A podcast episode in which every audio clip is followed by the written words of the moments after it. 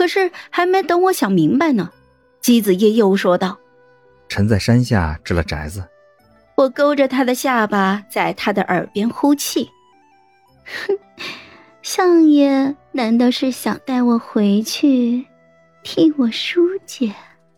嗯。姬子夜那墨眸清冷，定定的看着我。公主跟臣走吗？我笑了，他果然不是一般人，不仅不怕鬼，还敢把鬼往家里带。只不过呢，我突然想起了一个事儿。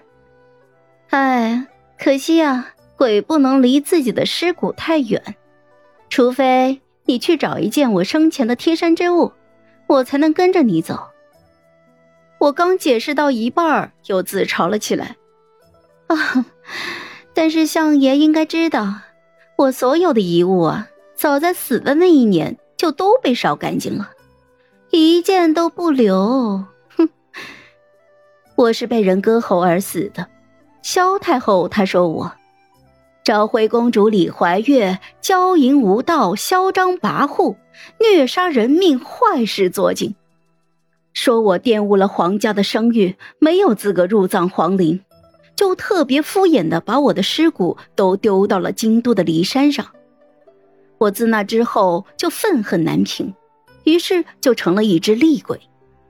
后来是姬子夜找了过来替我收的尸，世人都很唾弃我，就连我生前用过的东西也不配再留于世，全都被烧毁殆尽了。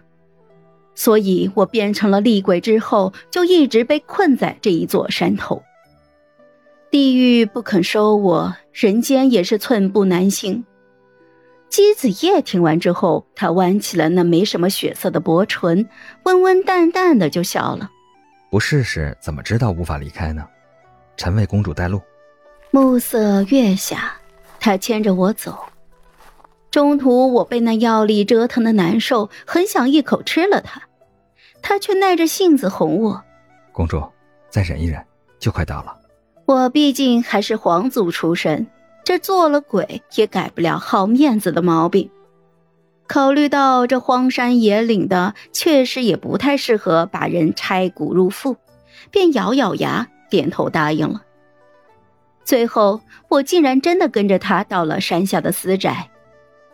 其实那个时候，药效已经被我的鬼力消耗了一大半，早就没有那么难受了。但是，他牵着我的手，却一直都没有松。嗯，姬子夜，你身上有我的遗物。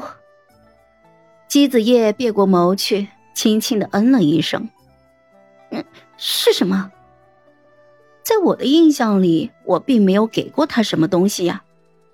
但是他不说，我便好奇的伸手去摸他的身，试图找出来。